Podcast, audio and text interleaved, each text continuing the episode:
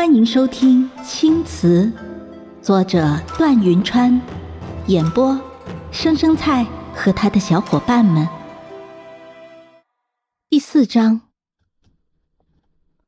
哦，也难怪，她原也不是我的亲生母亲，她叫彩凤，说白了，不过是一个妾而已。要不是我家遭难时生母拔剑自刎，其余偏房夫人又闻风而逃，怎么也轮不到他一个小妾掌握家权。偏偏父亲又是个耳根子软的，家里避难过后，又听信了他一个妇人的耳旁风，将南州家产全数往这边移。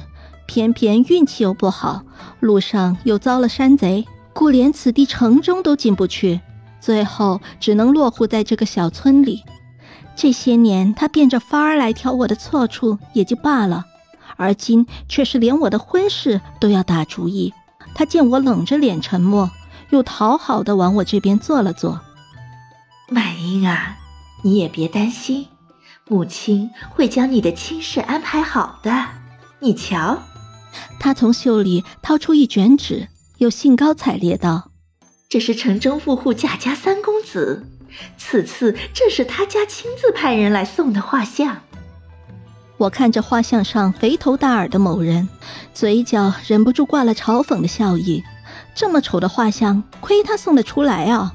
虽然我曾经也胖过，但那是在我父亲还宠着我的时候。后来父亲耳旁风听多了，对我也愈发苛待起来。我也渐渐由一个小胖球变成了瘦竹竿儿。而且我与生母生的七分像，不说是倾国倾城吧，但也不至于丑。他居然拿我来配这种人，这明显太不对等了。想必中间没少拿钱财铺路吧。而且最让我恶心的是，我前脚来月事，他后脚就要为我张罗婚事，这未免也太巧合了吧？我扯过那画像，撕得粉碎，怒吼道：“哼！”你既然觉得他不错，你就自己嫁他去吧。趁着你还没有人老珠黄，说不定还能给他生一个孩子。我这就让我父亲撕了你的贱籍，保管不会让人知道你是楼子里出来的。啪！他怒气冲冲地甩了我一巴掌，这一巴掌打得极重，我嘴角都有血丝溢出。他站直身子，来来回回地走，抬起手指着我道：“袁满英。”你不要给我得寸进尺，人家愿意纳你为妾是你的福分。你以为你现在还是什么千金小姐吗？给我摆什么架子？这些年要不是我供你吃喝穿，你以为你能活到现在吗？我闻言立刻回怼道：“哦，你这话说的，让旁人听了还以为你对我多好呢。你挑你剩下的布料给我做衣服，还不让我上学堂。”发现我链子便打我一次，连我盖的被子都不舍得多放点棉料。哼哼，不就是烦我的眉目跟我生母长得像吗？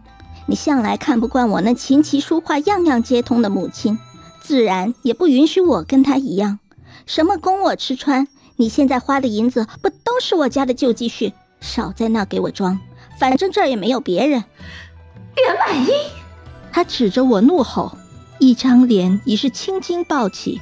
我不屑一笑，忽然又想了一件有趣的事儿，于是我道：“哈，哦，对了，我父亲身边仅剩你一个妾了，怎么这么多年来你却无所出啊？嗯，让我猜猜，哦，那一定是因为你明明是楼子里的寻常妓，却还骗我父亲说你是卖艺不卖身的歌姬，无所出的原因嘛，自然是身子早就坏掉了。”啪。他又是一巴掌挥来，然而这一次我眼疾手快的先行抬手给了他一巴掌，他捂着脸跌坐在地上，不可置信道：“你疯了！你居然敢打我！”我下床蹲在他旁边笑道：“这一巴掌打的是你欺骗我父亲之罪。”啪！我又抬手给了他一巴掌，这一巴掌打的是你在我母亲面前胡言乱语之罪。他闻言惊异道。你你胡说什么？我眉目微敛，阴沉道：“那个时候虽然我才五岁，但我记得很清楚。你浓妆艳抹跑到我母亲院子里，说父亲要携你离开，还叫来父亲给母亲的休书。虽然休书是真，但父亲想的却是别拖累母亲。可是你怎么说的？你告诉我母亲说父亲抛弃了他，那时正值纷乱，母亲连想都不愿多想，直接就拔剑自刎了。听我说完这番话，地上的人终于坐不住，然而呆滞一瞬，他又忽然仰天笑了起来。哈哈哈，那又如何？就算你记得又怎么样？父母之命，媒妁之言，我和你父亲要你嫁。你不得不嫁。他拍拍衣服站起来，又道：“听说那贾三公子是个好色之徒，整日流连烟花柳巷，所以城里有头有脸的都不肯将自家姑娘嫁去做正房。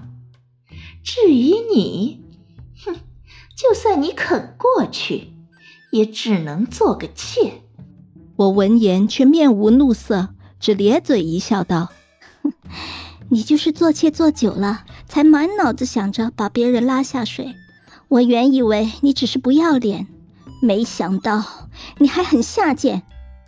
但是你别以为我能听从你的安排。”本集已播讲完毕，下集更精彩，欢迎点赞、订阅、评论呢。